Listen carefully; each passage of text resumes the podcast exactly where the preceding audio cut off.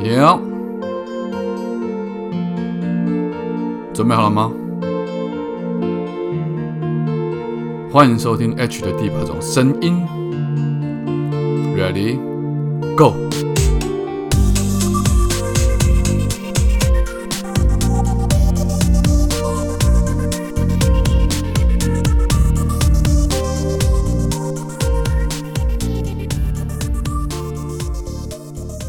go！Hello，大家好，欢迎大家再度回到我们的 H 的第八种声音。今天很开心，我又邀请到我的一位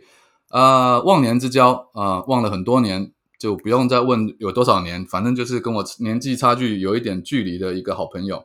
那他是一位非常年轻有为的创业家，自己创立了一个品牌。那这个品牌现在在台湾也蓬勃发展之中。呃，这次有机会，我跟他们有一点小小的合作，在这个礼拜，在这个周末。那我先请他出来跟大家认识一下，介绍一下啊，有请 C C。嗨，大家好，我是 C C，是 Moveless 木子女鞋品牌的创办人。哦，就这么简单。好，嗯，非常好。那 我现在应该讲木子女鞋嘛，对不对？讲这个比较比较通用嘛。对我们当然就是也是有皮件包包饰品，但是主要主业还是以台湾手工的真皮气垫女鞋为主。我那天给我们那个出版社的总编辑看了你们家的那个鞋子，他们说：“哇，这不便宜耶！这个你要不要描述一下为什么不便宜？”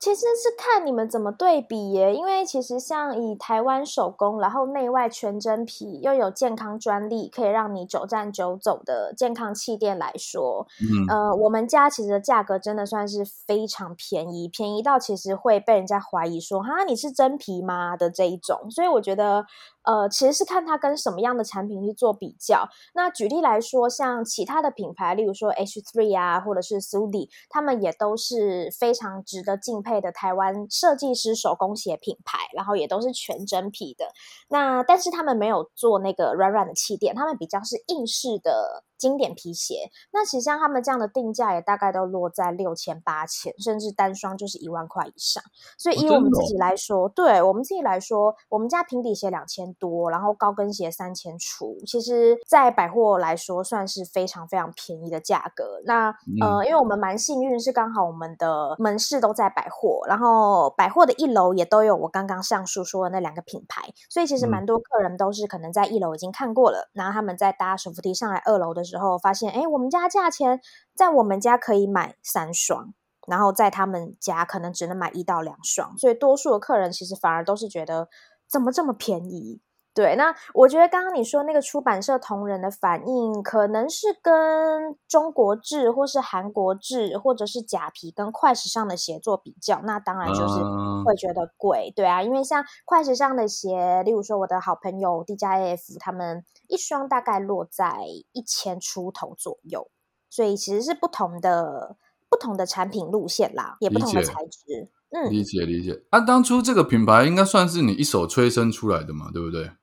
对我其实是算是某种程度上是鞋二代，但爸爸是做男鞋的。然后其实很多人都会觉得哇，二代感觉就是你知道花不完的钱啊，用不完的资源，然后很简单的感觉。但不是？不是，因为男鞋跟女鞋完全是两回事，就是男鞋是男鞋，女鞋是女鞋。所以我当初刚创的时候，其实完全真的是，当然你说从小到大耳濡目染，感受到那种台湾师傅花了一辈子在做鞋的那种用。心啊的那种情怀，那个精神态度，然后台湾的软实力，这些从小我一定是都有受到感召的。然后我觉得很多关于鞋子产业的 know how 啊，然后包括不管是对外的销售，还是对内的制造跟营运，一定都有传承一些，就是爸爸那边的想法。对，那但是实际创业起来，真的就是完全是靠自己从零开始，因为包括你的师傅群啊，然后你的工厂、你的原料皮料，其实全部都是要自己去。找这个我有点好奇耶，师傅群，所以他不是从你爸爸那边工厂的师傅来的，你们重新再找一批师傅吗？重新再找师傅，因为爸爸那边是男鞋，其实真的是完全两回事，而且隔得非常的远。而且有一个很大的点是，因为我们家是有说是真皮的气垫嘛，然后我们是可以九站九走十六小时的健康专利气垫，所以其实不管是它对于各种脚型的包覆度啊，还是我们走一天的时候，高跟鞋会让女生的脚倾斜一个弧度嘛，那这个弧度就会造成女生的指头往那个你知道高跟鞋的尖端去挤，然后挤一挤就会。把脚趾头挤得像麻花卷一样，所以其实这个对女生的脚是非常的痛的。那为了要改变这件事情，我们在脚趾头的上方做了一个气垫，它就可以抓住我们女生的五根脚趾头，让你平平的走一天，脚趾都是平的，就不会挤成麻花卷，所以就不会痛。那这一块的气垫，它就关系到师傅的做工。师傅只要你，因为但是又必须讲回到这个产业的问题，就是现在传产的年纪。师傅们真的很大，都大概都六七十、七八十，所以我觉得有时候制作过程中那个手稍微抖一下是正常的。但是其实沙师傅抖一下的话，那个胶多了一点，它就会让气垫立刻塌陷。所以气垫的舒适感就不会到这么强。所以换句话说，结论就是我们在找师傅的 过程中真的是非常的辛苦，因为年纪可能大到一定程度会手抖的师傅，可能就没有办法做我们家的鞋，因为它会让我们的气垫塌陷。那所以我们就是有各个条件面要去考量，然后直到我们在这么多的师傅群里面找到几位是真的是可以做好我们家的理念然后产品的师傅。所以其实这个过程也花很久。照你这样讲的话，就是说以台湾现在这个产业，年轻的制鞋师傅是很少的，是吗？对，这个也是一个很大的问题，就是年轻人不愿意接班。那就算是愿意接班，年轻人通常也做不久。就是因为是传统工厂，像以制鞋鞋厂来说，大多数都是落在台南，那就是有一种返乡的感觉了嘛。第一个是台南本来就不是像台北一样，可能给年轻人来说他们的机会比较多。那第二点是工厂的环境一定是比较枯燥无味的，就是你去过工厂就知道啦，就大概就是传统的工厂，就是昏昏暗暗的灯光啊，然后。呃，铁架啊，就是也没有什么休闲娱乐的感觉。然后制鞋，其实有兴趣的人，当然像日本那边的话，它就是一门好像工匠啊，然后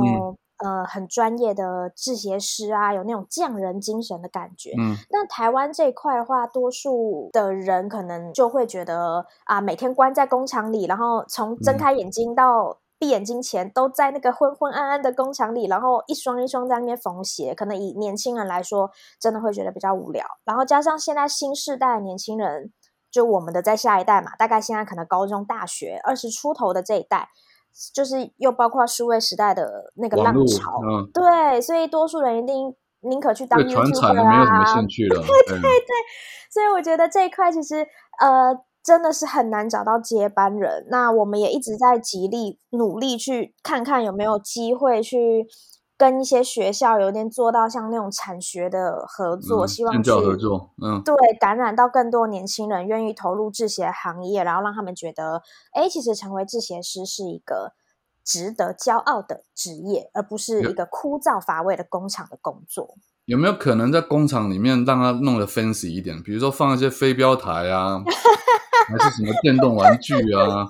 桌游啊，不然对啊，因为你们那个工厂也是手工工厂，所以也不会有什么大型的机器嘛，对不对？有有还是有的，因为就是像最后像师傅制鞋的，就是手缝完啊，然后裁皮都是手工，但是他最后把鞋底最后还是要用机器大力的去压一下，才会做到完全的密合。对，然后所以所以还是有一些阶段是师傅人力去操作机器，然后去协助他人力可能力道上或者是精密度上没有办法去。去完整的流程，所以一定还是会有机器，而且重点是光那个，因为我们家的尺码其实非常的贴心，就是多数的机器鞋或是多数的女鞋品牌，可能最小就是二三，但我们家最小是二一，然后二一半二二。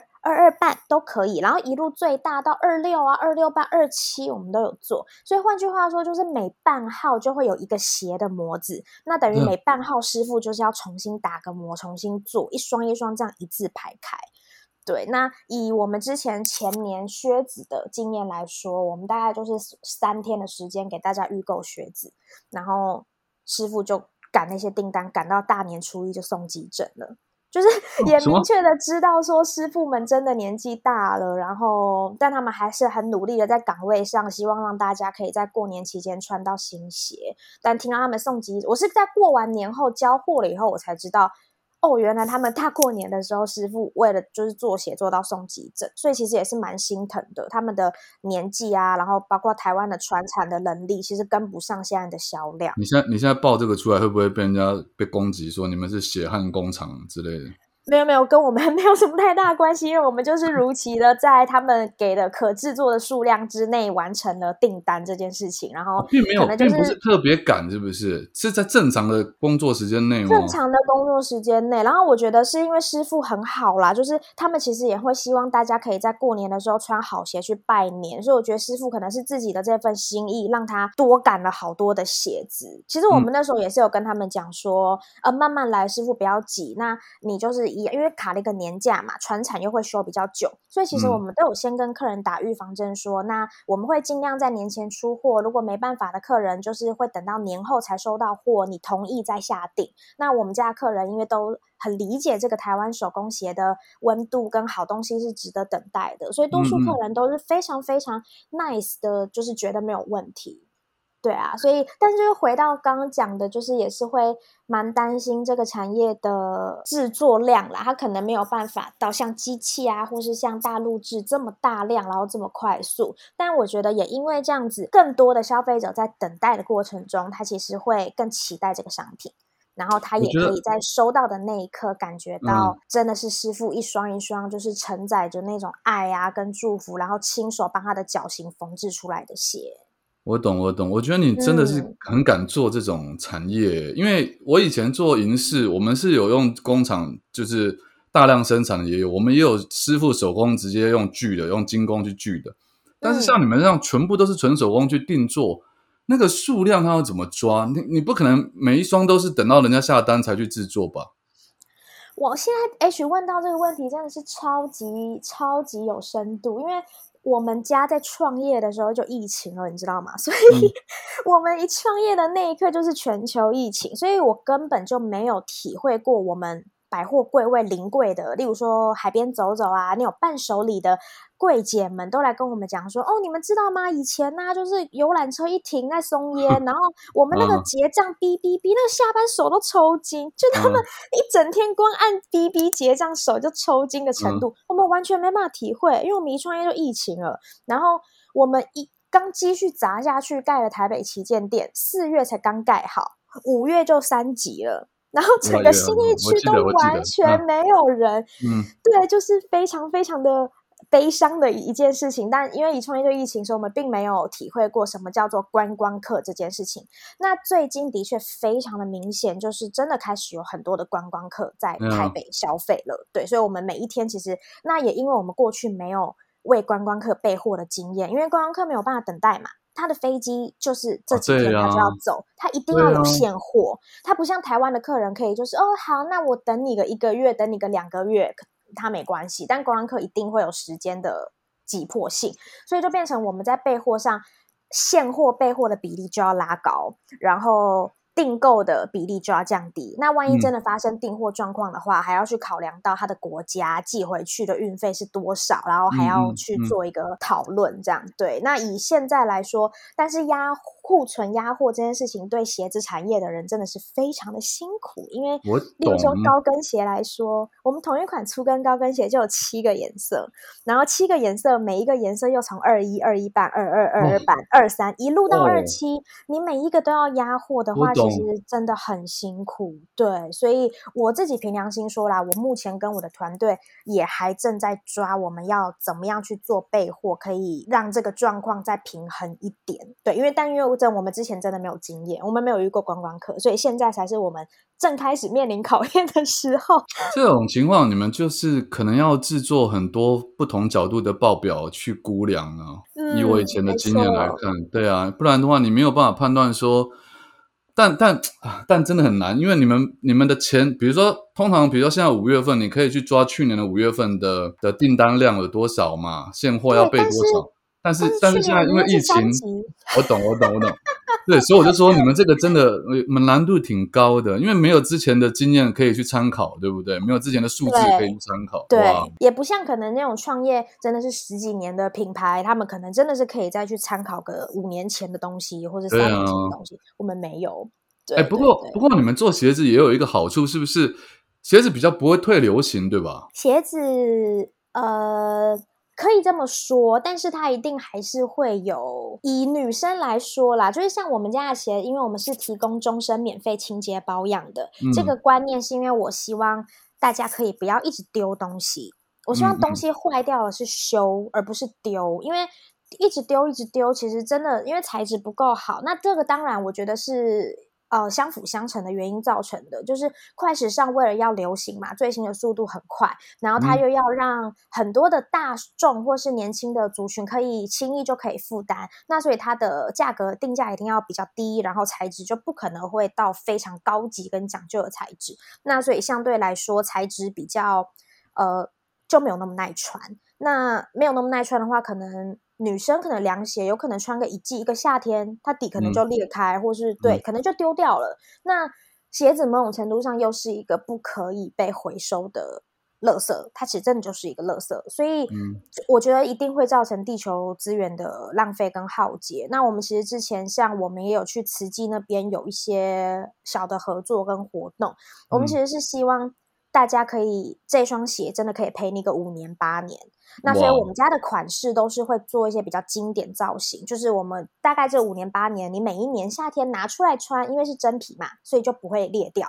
假皮的有可能你放在鞋柜里，然后等你明年要拿出来穿的时候，它就嗯糊起了。但真哦皮如果好好保养的话，比较不会有这个问题。对，所以我们当初就是希望我们家是终身免费清洁保养，你随时带回来。专柜，或是随时联系我们，寄回我们的公司，我们都可以帮你做免费的皮革护理跟鞋子的维护。那就是希望你这双可以穿好多年。那当初创业的时候就有，其实有点怕说，哎，如果这双鞋这么能穿，那是不是大家就不会一直回购了？因为他买一双就可以穿超多年嘛，那我不就要饿死了吗？对啊，但是后来发现，我们实在是太低估女孩子爱美的心了。就是因为你看，嗯夏天要买凉鞋，冬天要嗯买靴子，然后春天要买娃娃鞋，然后秋天可能要买高跟鞋。那我去参加朋友的派对，我配黑色小洋装，我就要黑色高跟鞋。那我嗯上班我就需要一双白色的乐福平底鞋。然后对，就是各种，所以我觉得永远都缺少一双了。对了，没错，女人的鞋柜永远嗯都少一双鞋。然后我们每一个月都会出新品，也都会有不同的新的颜色。那我发现，其实我们家客群来说，他每个月对新品的回购率其实还是蛮高的。了解了解。好，嗯，我知道你们最近改名字嘛，对是从 M O O D S 木子对对，改成了。啊，你你自己说好，我怕我念不好。改成了现在的名字叫做 Moodless，它其实是 Moods Fabulous 的合在一起。就是木子很美好的木子。那其实中文的那个朋友都开玩笑说，就叫做木子好棒棒二点零啦，就是 Moods 哦 Fabulous 等于 moveless 这样子。对，它稍微比较绕口一点。那但是我们中文名还是没有变，中文还是叫做木子，因为我们姓李，所以就是传有一种还是有一种传承。家业的那个精神在啦，所以就是木子李的那个木子。那为什么会忽然想要改这个名字啊？因为就是我们在创业的时候就发现，其实当初打木子，只要老板姓李的、那个店都会叫木子。就说，所以你你你搜寻木子两个中文字的话，啊你会在 Google 上面看到木子水果店、木子烧烤店、木子早午餐，我就是懂，我懂。各种，然后就比较没有那个独独创性这样子。对，所以跟我我们嗯嗯，，跟我当初取名 H 是很失败，是异曲同工之妙的。为什么你现在找 H 会很难找吗？打你打个英文字 H，它会出现一大堆莫名其妙的啊。哎，好有道理哦。对呀、所以 为什么我最后我的粉砖变成作家 H，我我还要自己去告诉大家说我是作家，不是很蠢吗？对不对？真的真的，难怪你都叫作家 H。对啊，那个那个时候我为了这个伤透脑筋，因为每个人要找我的粉砖找不到，因为就叫 H，他打 H 永远都找不到。哦对啊，对对啊，所以你们你们改名字，我觉得也是对的了。对，那其实当初就是因为我们其实有想过别的词汇，但后来就觉得，我不管想了什么英文词或是什么词，其实如果它是本来就是一个既有的单字的话，你一定会撞名。嗯。那所以我们就觉得，因为我们自己团队里面很喜欢 Puzzle 这个品牌，然后嗯。它其实就是一个自创的词。那我们就走这个路，就是哦，那我们也真的是只能自创一个全新的英文单词，才比较难比不再会有较难念撞人的就是了。嗯。对，但中文就还是木子，所以没关系。，mo mo mobulous 是不是？对，就是 moves fabulous 的合在一起，moveless。？OK，哦，对。木子好棒棒二点零，好，那你你跟我说，你跟我说，你们在卖女鞋的同时，也可以有很多产生很多爱情故事在里面。我我对这个抱着非常怀疑的态度，就哎、其实我自己也还蛮意外的，因为我们创业时间没有很长，可是我们就意外的陪伴了有其中几位可能人生进度比较迅速的客人，真的陪了他好多人生历程哦。就以举例来说，有一个客人叫慧萍，然后你连人家名字都讲出来，哎，反正那个对啊，又不知道对，还好吧？这个中文词很多人会同名。好她的话是在她还在怀孕的时候，当时我们甚至连门市都没有，我们只是一开始二零一九年，我们先从网络上试水温。当时我.买了乐天商城的系统，然后慧萍就是在乐天看到我们，她就是怀着孕，然后下了一双拖鞋的单，因为她说那个。孕妇啊，肚子太大了，其实不方便蹲下来扣鞋带那些，所以她比较需要拖鞋可以好穿搭。那加上我们家又是健康气垫嘛，所以其实对他孕期脚水肿啊的这些状况，其实都蛮有帮助的，会嗯比一般的鞋子对他来说还要舒服跟健康。嗯所以他就买了一双。然后到后来他生完小孩以后，他陆续都有拍他的穿搭照给我们分享。然后后来到他生完小孩，他又买回高跟鞋，然后在下面的一张穿搭照就是。她穿着我们家的高跟鞋，然后穿回漂亮的洋装，就是有那种 A 四曲线的洋装，然后嗯。把他的小孩这样子举高高的一张照片，所以我就嗯。发现、哇，其实你看，我们就陪她从怀孕的时候到她生了小孩，然后到嗯。她又已经可以牵着他的小孩出去外面逛街，然后又穿回高跟鞋那个漂亮的样子，回到职场的样子。对，然后另一个是更特别的是，他们是一对情侣，他们在我们还在台北成品松烟店的做零食柜的时候，他们就来逛街。他们是台中人，嗯两个人就是手牵手，只是想要买一双上学的时候好走的小白鞋，就是学生啊平底鞋，对，大学生好像是研究所了那个时候。嗯后来我们到就是在松烟做了那个实体柜嘛。然后他们就是也是陆续回来支持，然后到后来是她老公，就是大家会常常，我们是一个跟客户保持非常密切聊天的品牌，然后我们有一个连跟客户的老公都会联络，我们不会吧对，？因为客户的老公有时候不知道过节要送什么的时候，其实会偷偷私信我们，问我们说：“请问一下，你们后台有没有记录可以查到这个叉叉叉他的鞋子是几号？”啊，对对对，然后哦加上我们我们家对于就是包装啊都是很很在意的，所以我们整个都会包成像礼物的形式，缎带啊、手写卡片啊、礼袋，等于说我们会帮了蛮多老公跟男朋友去解决掉送礼的这一块，然后尺码啊又不会让他们买错被骂这样。对，所以当时就是她的老公就是跑回来问我们说，哎，他要跟她求婚，那他想要在求婚的时候录找一些人就开始录影片了，那所以嗯他希望当天他就可以穿一个漂亮的高跟鞋。叫我们帮他准备求婚的时候，他要给新娘穿的鞋。然后到再后来，就是他们两个手牵手一起回来找婚礼要搭配白纱的那个鞋。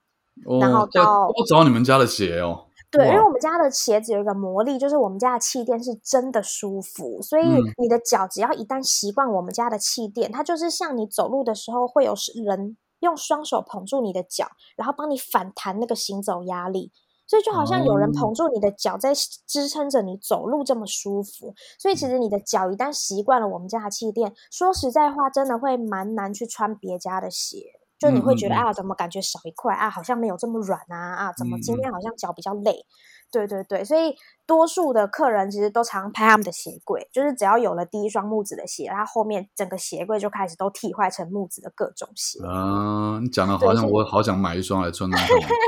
真的，所以像刚刚就是像这对夫妻，就是他们我们上个星期办的 VIP VIP 的活动嘛，那他们两个也有来参与，然后也是来现场发请帖，他们五月二十号要在台中办婚礼了，等一下，等一下，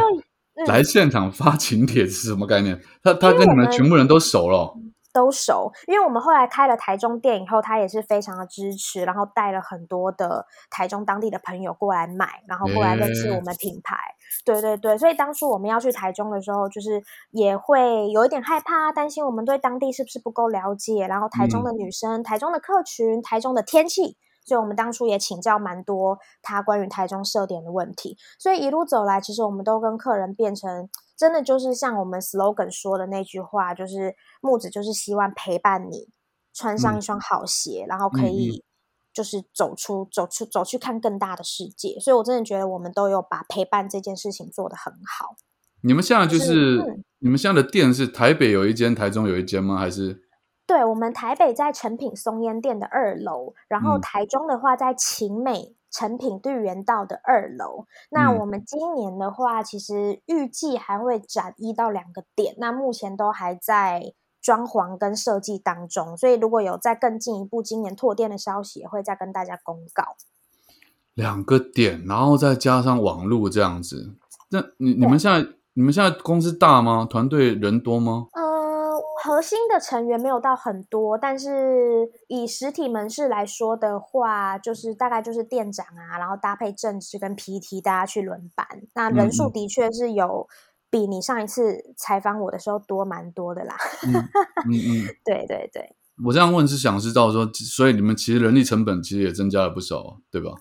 没错，没错，没错。嗯，因为有在，嗯，对啊，毕竟还是服务业嘛，所以。就是好的服务品质的话，一定就是让每一个服务人员不要一次他很辛苦，同时接这么多，他会顾不来。所以，我们不管是在门市上，还是我们的客服端，还是什么的，其实我们每一个职位都希望有能力的话，就多排一点人，然后可以给每一个客人都更完整，还有更。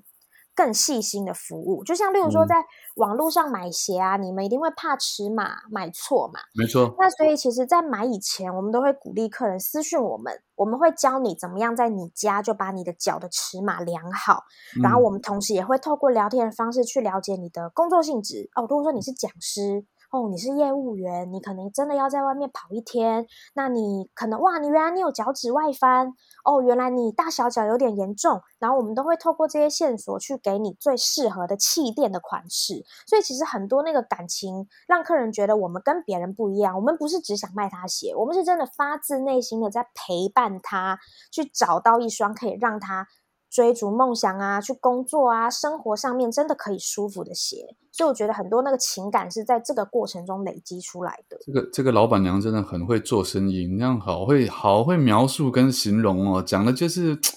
每个客人到你们这边来，感情都是真的。然后你你们会把他们这些特征都记录下来吗？会会会，我们因为那个其实不说别的，就光是 Facebook 的粉丝团的那个私讯夹，它其实不是账号就都可以有一些备注或是标签嘛。对对对，我们其实也真正都会把它标签起来。例如说，我有遇过说一个客人他住细致，他说他真的好害怕。任何金属的东西，因为在他家就是会疯狂的生锈。那他那个时候也是因为很害怕，就问我说：“你们家的乐福鞋上面有那个金属的饰扣，怎么办？我住细纸会不会生锈？”然后我们就有跟他简单的介绍说：“哦，我们家的金属其实也都是用国际耐酸等级的，所以相对来说寿命会比较长。加上我们都会，我们永远都会在啊，我们都会给你免费的清洁保养。那你万一万一你真的保存的不好，你要换饰扣，我们师傅也会协助你，所以你不要担心。”然后他。就很放心的购买了嘛，那后来的确也是再去回去关心他，他说状况真的都很好，所以我们备注就会特别留意说，哦，这个客人可能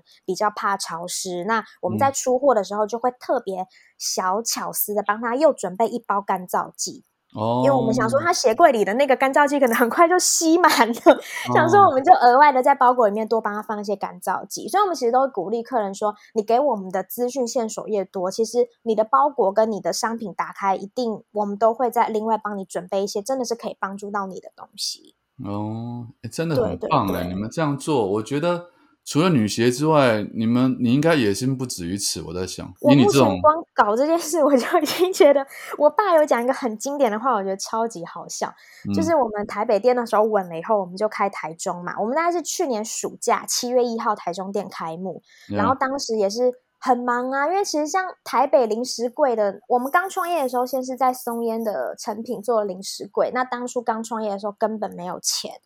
呃。就是也不知道要怎么去开启第一份实体的事业。那我们嗯当时就是我的伙伴，就是真的去。找木板啊，找人家的屏风啊，自己漆油漆，自己定层架，我们所有东西都自己来，然后搞出了一间实体柜。对，那后来就因为实体柜的时候，零食摊就受到非常多大家的支持跟热烈的欢迎，所以累积了一票死忠的顾客，然后也在零食柜的这短短几个月里面，真的是终于存到了第一笔创业的资金，所以我们就有钱去做。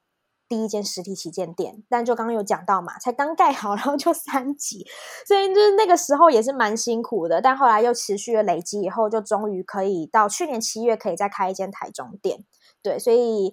就是台中店那时候开的时候也是很辛苦，就是包括柜装啊，然后备货啊，然后加上台中又是一个全新的地方，我们在想说台中的天气比较热，所以当地人可能比较需要多一点的凉鞋，对对对。是比较透气的鞋款，嗯。他们都是大太阳的地方，然后也要考量到台中当地的他们的穿着比较 free 的话，是不是要某些鞋款的数量要增加这样？嗯所以其实当初也是好累，然后每天都刚开的时候生意又特别好，然后又加上那时候是暑假档期，然后嗯馆内又有周年庆活动，真的每天都是加班到半夜的那一种。然后当时为了开台中店，就瘦了应该又快五六公斤。五六公斤，你对本来就很我爸那时候瘦了欸。对我爸那时候开，我那时候台中店刚开，我真的有一度我好怕，我好像快要掉到四十以下了，但是看起来就是很不健康。然后我爸那时候就跟我讲说，因为我的那个共同创办人也很瘦嘛，我们团队的女生都蛮瘦，然后他 我爸就说，照你们这个状态下去吼，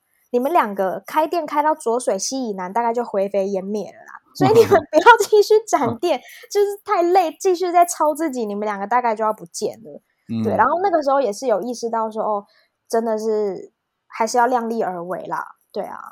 应该不是这样讲吧？就是我我我我不要倚老卖老了，因为至少我之前我之前开过二十间专柜的店嘛，嗯，就是我的经验是你可能是需要有一个能够帮你管理，就是比如说专柜小姐啊或者店长那些人，就专门有一个业务头，然后去帮你 handle 一些事情。慢慢的你要分工，你要把你手上的事情放下去吧，不然你这样有。今年终于有了，对，今年我们终终于有了，有有，今年终于有专门是呃，像是督导的这个职位，对对就是他会去管理全台湾实体的柜姐们呐、店长们呐、百货的嗯事宜的协助这样子。嗯嗯，对，嗯在去在今年以前，真的全部都是自己来，就是校长兼撞钟，客服也是我自己在回，然后各种寄货啊、通路什么也都是我们几个人在弄。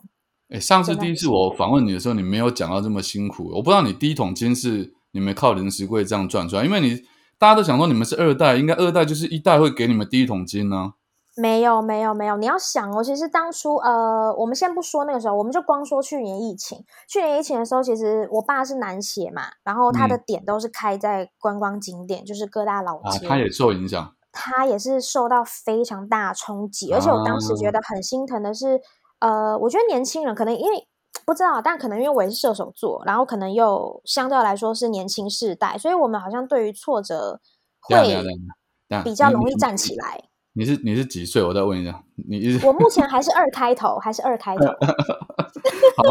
也太年轻了吧？这么年轻的创业家，哇塞！我还是，但快不是了。快不是了我要趁还是二开头的时候多多上上专访，这样。这跟这有什么关系？什么意思？我不懂，这就当别逻辑是什么？人问说：“哇，那你今年几岁？”我都可以说：“我二开头。这是什么奇怪的虚荣心？我不理解。”对，好嗯虚荣哦。对啊，反正就回到我爸，就是就是，我觉得他们那个世代，因为其实我觉得后来想一想，也的确是诶、全世界都全世界都没有遇过疫情啊。哦，对啊，对啊疫情，这件事情是对全人类来说都是第一次，没错，所以。爸爸那个世代都已经五六十，然后他们用这样的模式让他的事业也让了一辈子，就突然来了一个疫情，他根本不知道嗯怎么办。对，，然后所以我当时觉得，其实某种程度上，我们像我们这样什么都没有，然后从零开始的年轻人，反而好像对于这件事情还比他们勇敢跟乐观，然后被嗯打下去站起来的速度也比较快。像我记得当时就是呃疫情的时候刚宣布三级，我那天刚好。因为疫情的时候生意不好嘛，然后也没有人要逛街，也没有人要出门。那你不出门，你干嘛买新鞋？对吧？所以当初就真的很惨，每天百货传回来的都是零，业绩都是零零零，因为百货根本没有人。他们说每一嗯天上班就是看到彼此临柜的柜姐，然后打个招呼，然后直到下班。我懂，我懂，我懂。对，所以 当初我就是在呃从店里回家的这个车上，然后我就看到三级的那个新闻，然后我就一路哭，就是哭回我家，因为我也不知道怎么办，然后我就只能哭。对，然后后来就是难过归难过，但是该做的事情还是要做。所以当时疫情的时候，我们就是我跟我的创办人，共同创办人也是在家里，就是。找个白色的背景墙就开始直播，然后真的非常感谢我们刚刚记得那段哦。对，就是我们刚刚不是提到说，我们这几年累积了跟客人有累积非常深厚的情感，所以我觉得当时真的是感觉得出来，他们每一个人都希望我们撑下去，不要被不要就是。才刚创业，然后这个牌子就不见了，他们其实很担心，所以我们当时在家里其实也没有直播经验，什么都不会，不管了，硬着头皮就是打开镜头，就是讲一下说，哎，怎么办？我们现在有这些新品，然后讲要不要买啊，什么什么的。然后当时每一个客人，每一个铁粉都真的下了好多的单，所以其实后来算一下那段时间，其实并没有比三级前差，但我们很很清楚说，是只是因为他们想要支持。他们并不一定在当时需要那个东西，但他们就是想支持我们，所以这也是变成为什么后来木子到现在会一直这么积极的在做很多的 VIP 的福利啊，然后活动啊，然后这些都是因为我们真的很感谢，是他们当初支撑着我们撑过来的，不然今天可能已经没有这个牌子了。我懂，我懂，我懂。我我问一个比较比较可能我个人比较好奇，你刚刚说。这段时间这样撑过来，你们做直播，你跟你们另外一位创办人去跟这些粉丝们，你说拔干净也好了，你会不会觉得跟你们两个人的个人特质是有关系的？就是你们的个人的魅力帮助你们撑过，因为靠着你们的魅力跟他们产生了一个 connection 嘛。那他们不会，因为如果有一些老板，你知道他不肯，就是没有人缘呐，然后或者是说比较不愿意在镜头面前去去卖东西，或者是说去跟跟他的嗯顾客们去交流。如果是遇到这样的情况，他们就没办法撑得下去。我比较不好意思说是个人魅力啦，但我觉得会有一个，我觉得会有一个很大的关键点，是因为我们刚创业的时候实在是太穷了，所以我们连员工都请不起，所以都是我跟他两个人轮流去顾柜的，所以等于说我们第一批的客群。就是我们亲自服务起来的这群客户，我懂。然后我在我们我跟他在对待客户的那个人际，就是那个交流上面都不会像一般，因为毕竟自己是老板嘛，一定会比较嗨。然后讲到自己产品就很嗨嘛，很热情啊，然后希望你多买啊，哎，你一定要喜欢我的鞋子啊，然后谢谢你喜欢我的鞋子啊，今天是三二八零，谢谢你，送你小糖果。就我们都是刚好个性都是这种人，所以就一定会比一般冷冰冰的店员有很强烈的对比。所以其实跟我们买过东西的客人就已经第一阶段就会对我们这个品牌，还对我们有非常好的印象。那再加上后面就是他们可能年轻人嘛，就是交换 IG 啊，交换 Facebook，就真的大家就变成朋友。对对对，所以我觉得也是因为刚好那一段时间一开始创业的前大概一年多，都是我们去亲自顾柜，然后其实到现在我们都还是会坚持每一个月至少至少要去顾一到两天的实体，就是我以前。从来没有雇过柜，我好我好佩服你们哦，因为站柜好累哦。对，原因是这样子，原因是因为我们是自己设计的鞋嘛，然后我们每一个鞋都是从设计到发想到打版，打版出来以后，我跟小仙就是我的共同创办人，我们会一起穿着那个鞋，然后我们有一次就穿着我们刚打版好的高跟鞋，就从那个台南的奇美博物馆，从开门到打烊，我们两个都在博物馆里面走，没有停下来过。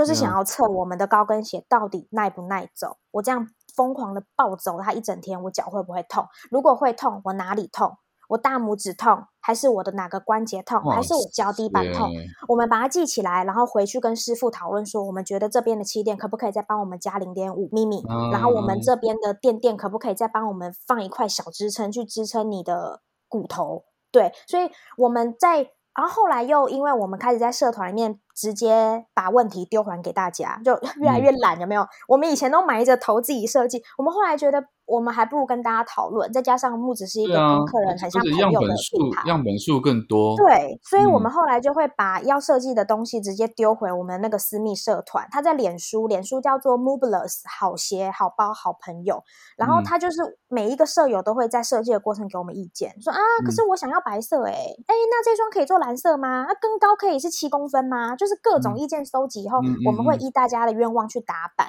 对，所以。那你既然有这个打板的过程，你其实很多时候你隔了一个荧幕，或是你隔了一个装置，你就不一定真的能看到客人最真实的反应。嗯，就是有时候你嗯新猫，例如说我跑说 H，我想问一下哦，你觉得我最近这个款穿起来怎么样？那嗯他们都已经是朋友，然后又像这么密切的关系，一定不好意思跟你说什么、啊，我觉得嗯不好或者什么什么的。就客套起来了，嗯对，所以当你真的实际在实体第一线服务的时候，你看到你完全不认识的陌生客，他就是嗯路过而已，他看嗯到这个鞋，他拿下来，脚一放进去试穿的那个表情，嗯然后你走过去跟他介绍，他给你的嗯反应，那个对我来说才是最最最真实，他们对于鞋子的喜好跟反应。所以我还是会，我我跟我小仙都还是会坚持，我们每个月再怎么忙，我们最少一天到两天，从开门到打烊，我们一定会在实体服务。对，就是要为了就是要看每一个客人对每一个产品最真实的反应，回来做调整。下一个下一次的新品我们可以怎么改？哎，我记得上一次这个颜色好像多数客人都觉得显黑，那我们嗯是不是可以颜色再拉淡？就是这种经验累积来的。哎、真的很棒哎！但是我话锋一转哦，在这段期间里面，你是不是你的感情是不是出现一些问题啊？我我要转的太硬吗？这个转的真的是有有有够硬，不愧是作家而不是主持人，开玩笑。不是因为我们的节目不能一直在谈这个鞋子，我觉得创业的过程很热血啦，我觉得这个当然很棒，对大家很有帮助。但是大家也想听一些比较柔性的部分啊。对于没有问题。对于你这么年轻漂亮的女生，然后又是个创业家，然后你的感情，因为我那个时候知道你是有男朋友的嘛，对后来分了手，但现在又有男朋友了嘛。呃，中间有隔啦，大概有隔隔了半快呃半年吧。对啊，那我就想问，嗯是说、是跟你创业的呃工作比较辛苦有关吗？还是说你创业投入的时间太多，或者是怎么样，跟这有关吗？上一段感情谈了四年多，然哦后对方是一个，也是他也非常的忙，他是一个急诊医院的兽医师，然后他又非常的有爱心，所以他会去亲自去值班那种大夜班啊，然后急诊手术啊，就是那种被撞到车祸撞到稀巴烂的流浪动物啊，哦那他其实也都很愿意救，所以其实他。嗯对对对，他工作也是非常的忙，所以我创业很忙这件事情，我其实并没有觉得有影响到我们的感情，因为他也很忙。哦，那那那那那方便 我很后来但是后来是呃，其实当时是有讨论到要结婚，那我们反而是在备婚的路路上，就是开始意识到说，哦，我们好像其实不适合结婚。就是我也是直到那一刻，我才真的是听到啊，各种前辈啊，各种以那种那你知道爱情鸡汤说什么，哎，适合交往的人不一定适合结婚。什么相爱的人不一定适合相 处，有没有之类的这种话？对对对对对，所以嗯也的确是因为那个时候在往准备要结婚的那个路上，然后你就是真的觉得哦，这个人不太适合当老公。怎么怎么说？你从哪里什么样的小地方发现的吗？呃，很生活习惯吗？还是方应该说，我觉得从在谈论结婚之前，我那段时间我就一直觉得这个不太对，因为我我觉得他一直我们对于结婚一直是没有共识的。就是我我我我还蛮想要结婚，我很想要有一个家是后盾的感觉，因为每天工作都这么忙，我还是会希望可以哦。这就回到一个点，就是我们当时其实去年的时候，我本来台北还要再展一间，我嗯超级要斩的，但是嗯我的伙伴就是打死他都不要斩。然后有一次我们对我们有一次就是一起走去捷运站，然后他嗯就在逼逼进，因为我们要去不同的线，然后所以嗯我们在分别的那一刻，他就丢下一句话，他就说。呃你见过小仙吗？你知道她就是一个超级瘦弱的女生，但她就那天就讲了一个超级狠话，她就说：“你如果开这间店，你就再也看不到我了。”然后我就想说，那我当然不能因为为了要开一间店就把伙伴弄丢啊！所以我当时就这原因是什么？就是你要他反对的原因是什么？原因是他那时候跟我讲说，第一个是因为那时候还不稳，然后也幸好当时没有开那间店，因为就三级了，真的真的就是幸好当时哦有听他的话，间点了，差不哦多是那个时间点，就是疫情的那一年，对，然后就是那时候一开始也都没有什么风声嘛，其实台湾嗯人也不知道开始什么武汉开始怎么样怎么样，其实没有人知道的。然后我以为天下太平，然后以为业绩就是一直稳稳的成长，所以我马上嗯就要去攒另一间了。但幸嗯好他那个时候是比较迟。先不要的那个意见，对，不然可嗯能那时候真的就完蛋了。然后当时后来他他就说，如果你现在在此刻你硬要再整这间店的话，你就再也看不到我了。然后后来回家以后，他就跟我讲说，因为我们已经没有生活可言了，他就留了这句话。那我就检讨一下说。我在路回家的路上，我就想说，什么是生活？因为我好像从以前就不太会有生活，就是我一直都是工作狂，我就是很投入的那种，我不太会有自己的生活，也也不知道什么叫生活。然后后来我就是打开，就是回到家了嘛。我打开我家的门的那一刻，我看到我的客厅，然后我看到我的书桌，我看到我整个家，我每天都是叫麦当劳外送，然后我根本没有在照顾自己，然后我家看起来就像是一个狗窝。就是一个没对没有在生活的人，这里就是感觉就是没有人类生活的生活气息的那种感觉了。对，然后当时我才就那个晚上我才意识到说哦，他说的生活是什么。不过这个也的确改变了我们很多，是因为我当时做出来的设计款，或是我们当时做出来的企划，我觉得都你现在为什么又绕回？为什么又绕回去那边？刚刚不是讲说为什么男朋友会分手吗？因为我是工作狂。对，然后反正啊，你说为什么会分手？呃，就是因为他，呃，我我在过，我其实是很想要结婚的嘛。然后我希望下班了以后是有一个人可以一起聊聊今天发生了什么事啊。然后我其实特别有一个画面是我觉得爱情很美的部分，是我穿，我们都穿着很舒服的居家服。然后就可能就是那种无印良品的那种套装，然 后坐在沙发上，然后我们一起追剧，不是看电影哦，因为看电影是一两个小时就可以解决的事情，可是追剧它是你要等到对方回来，你们一起按下 play，你才可以继续看的东 西。有一些有一些情侣或夫妻他们会先偷看，你知道吗？不行，就是不行，不行。所以我觉得追剧就一起追剧这件事情，真的是我觉得。我理想中很美好的爱情的样子，因为他真的有一个等到对方下班开门的那一刻，你洗好澡了，我们一起来，我们开始按下 play 键，这个这一刻开始就是我们属于我们的时光，然后直到睡觉，然后隔天天一亮了，勿扰模式、睡眠模式关掉，哎，我们又各自回到各自的职场去努力。我自己觉得这是我很想要我未来的家的样子。听起来很简单，就可以达成，就是有一个人陪你追剧而已，就是一起同时追剧，不能不能可以偷看，不可以抢先一步，这样这不难啊？很难，真的很难。等一下，所以你跟这个四年的分手，就因为他偷先看了一一部剧，还是什么？因为这样吗？怎么办？你的其他的那个访问是不是都很劲爆？什么哦，我发现他偷吃，什么 哦，我发现就是我是哦，我发现他偷看电视剧，真的是这样吗？不是啦，就是怎样？当时就觉得他他呃他好像不太想要结婚，然后他应该说他不是发自内心的跟我有这个共识，觉得我们可以一起打造我们很棒的结婚的生活，而是他到后来好像有种就是呃，因为你可能也接近适婚年龄了，然后我知道你非常想要有这个东西，那我也只好配合你。我我会觉得是有点这样的感觉，然后我当然也会觉得很心疼。是我觉得没有人有资格去改变另一个人他想要做什么，跟他不想做什么。我觉得在我的世界里，没有人有资格去影响或是去强迫另外一半做什么。在我世界里，就是我想要做的事情，我告诉你，那哎这条路，哎你要不要上车？要不要一起走？那如果你不要，我们互相讨论有没有人可以让步一点，或是我可以怎么配合。如果我们都没有共识的话，那就是祝福你，然后你去你该去的地方，我去我该去的地方，我也不想强求。所以是他主动，就是说，还是你你意识到说他没有那么想结婚，你提出说那就算了这样。对，就是呃，一开始是我意识到他没有那么想结婚嘛，那我那时候其实就有大概让他知道说，我不想要强迫你，然后我觉得不结婚你也没有错。但想结婚的我，我也没有错，我们只是想要的东西不一样而已。对，所以我当时就觉得，那就我就是丢出来说，如果你真的不想要进入婚姻的话，但是我觉得我时间到了，我觉得这段关系我已经谈了四年多，嗯，我不想要再走下去了，那我们还是就拜拜这样子。那他可能因为也不想拜拜，然后他可能也。非常非常 nice 的想要去完成我想要的事情，所以我觉得他有一种就是好像是因为我很想要，所以他好吧，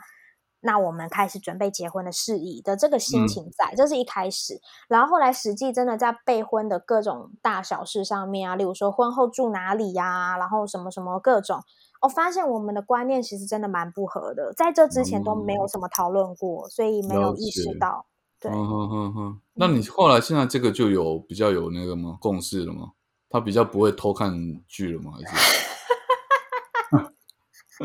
啊，偷看剧这件事情我不知道啦。现在大家都嘛各自有 Netflix 账号，谁知道彼此的进度啊？我我我签书会，你有带他来嘛？对不对？就那一位嘛。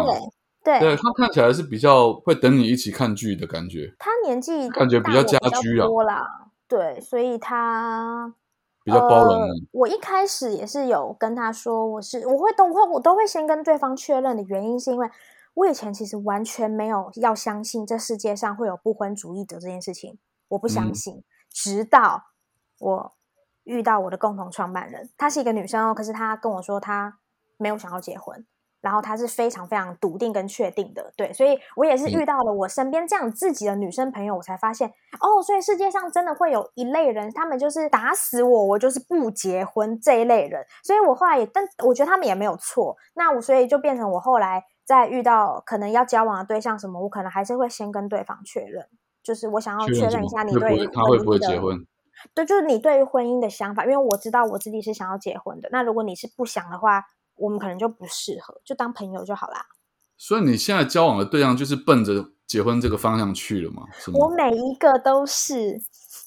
不，可是因为现在你的年你的数字越来越往后了，就是对啊，所以你你你一交往，你可能就会比较更急的想要往那个目标前往嘛。可以这么说，对不对？嗯，我以前我以前的确以为是你说的这个状况哦，但是我最近开始听到一些女生的朋友说，她们可能已经快五十岁了，但她们没有结婚，但她们跟她们的男朋友已经交往十几年了。然后我也会很好奇，他们都是说，因为最想结婚的那段时间过了以后，其实你就不想结了。嗯。嗯，对，所以我觉得好像不一定真的就是像你说的这么笃定，好像呃越往年纪越大，是不是就越想要着急的结？我觉得好像不一定哦，因为女生有可能真的到了一个年纪以后，她突然就想通了，就不想结了。但你不是啊，你现在还是想在想结的那个那个氛围里面嘛，对不对？我目前还是，但是对啊，不能保证我以后还会是。嗯，我这样问只是想说，我是不是很快就要吃到你的喜酒了，还是什么的？没有啦，应该也不会那么快，因为还是有一些今年想要先完成的自己的人生目标跟进度，还是要兼顾一下。你真的是工作狂！好了好了好了，我们聊聊这么久，快一个小时，我们呃，是不是有什么合作的计划要跟大家公布一下？有，我们那个星期三的时候，就是五月二十四号星期三晚上十点。Moveless 木子的 IG 跟作家 H 的 IG 会同步一起直播，然后我们会直播，是我们有请作家 H 来，因为 Moveless 都是女鞋嘛，所以我们就是一堆女生的。品牌，然后大家其实都有蛮多的感情或是人生问题，然后我们现在已经有开始在我们的粉钻呐，或者是 IG 搜寻搜寻各种问题，要当天直播问 H 的，所以也很欢迎大家先来看我们的直播，然后再来的话就是五月二十七号，礼拜六，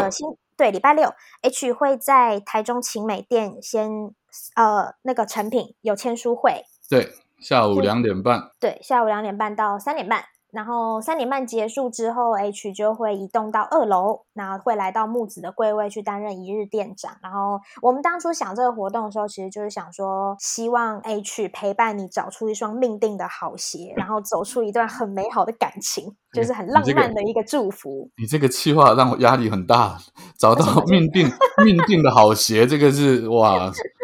那因为因为我我对女鞋是真的不熟，但是如果说当然了，如果客女客人来。我可以陪着他们一起挑鞋子，或者是问我的意见，说这样搭配好不好看，或者他为了什么目的，他想要结婚，或他想要跟男朋友约会，我当然可以用我的立场给他一些男性的意见了。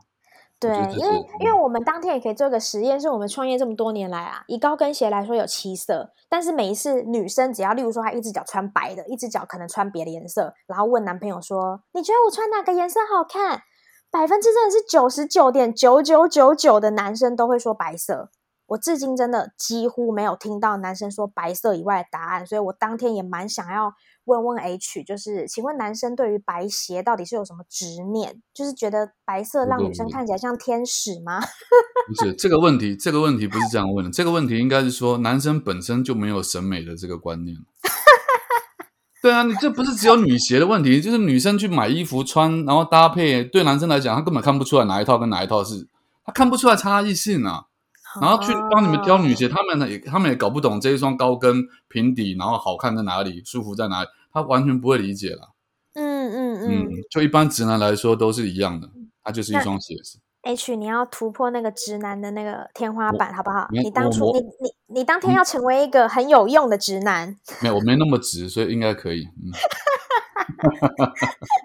可以，我非常期待。然后今天听 podcast 的那个 H 的粉丝，我们也有准备一个神秘的小礼物跟彩蛋，留到最后。谢谢你们听到最后。就是你们现在到 Mobilus 的官网，呃，拼音我再念一次哈，是 M O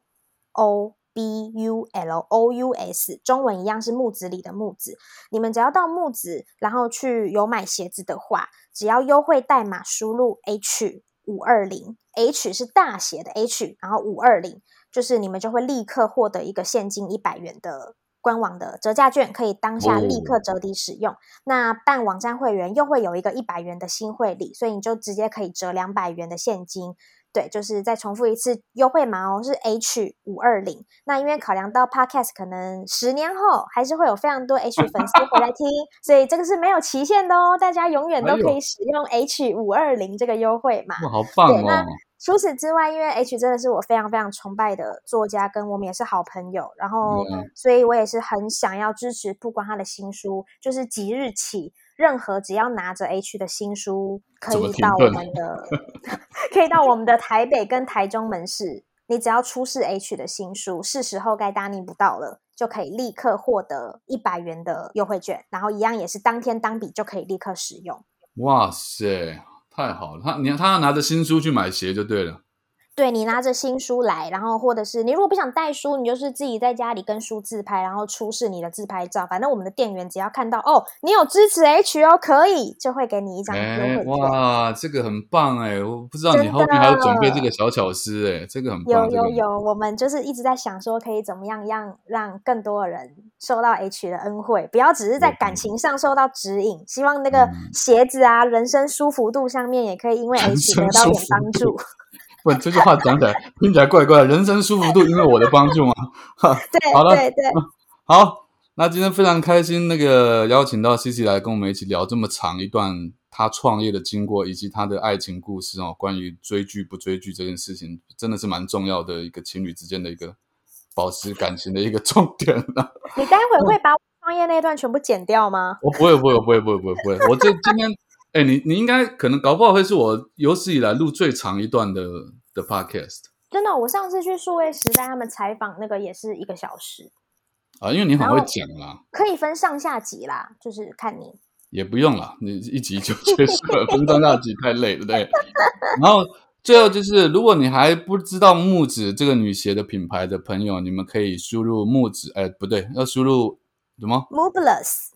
M O O B U L O U S，对，然后木子，然后你们就可以去搜寻到他们的粉砖，哦，然后就可以去看一下他们的官网，上面有很多漂亮的手工台湾自制的女鞋，好，我们可以支我们要支持 Made in Taiwan 哦，这个是蛮重要的一件事情。没错，继续让老师傅可以就是传承他们的技艺，这样。对对对，然后年轻人，如果你现在找不到工作的，想学功夫的，我认为也可以到木子来这边哈，好好磨练一下自己的手艺。没问题。对传承，我这我觉得这个很重要，传承下去啊，这是很很很棒的一门技艺。对，好，没错。那今天就跟 C C 先聊到这边为止啊，谢谢你的收听，好。那如果有兴趣的人呢，请刚刚木子讲的那样，你可以拿我的书到他们专柜去，然后还不认识我的人，你也可以到脸书或者是 IG 上面去搜寻作家 H，你就可以找到我，你可以知道我在做些什么事情，会更了解我，然后会更想要听我的 Podcast。今天就先到这边为止，谢谢 CC，谢谢 H，拜拜，拜拜。